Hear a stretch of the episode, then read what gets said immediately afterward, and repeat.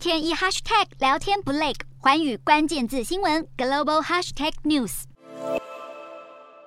美国消费市场强不强劲被视为指标的零售业，两大巨头沃尔玛与家得宝十六号公布第二季财报，双双报喜。至于客户总交易量下滑，家得宝解释可能代表销售主要是由承包商带动，所以客户会减少购物次数，改为单次大量买进。全年财测方面，家得宝维持同店销售成长百分之三，每股盈余增幅约百分之五上下。另外，零售龙头沃尔玛第二季财报也大有进步，沃尔玛第二季营收年增百分之八点四，全年获利预期则小幅上调，营收预测维持成长百分之四点五不变。零售业的利多消息，十六号激励美股道琼连涨五天，标普五百直逼两百日线。紧接着公布的七月零售销售报告，会是投资人密切关注的重点。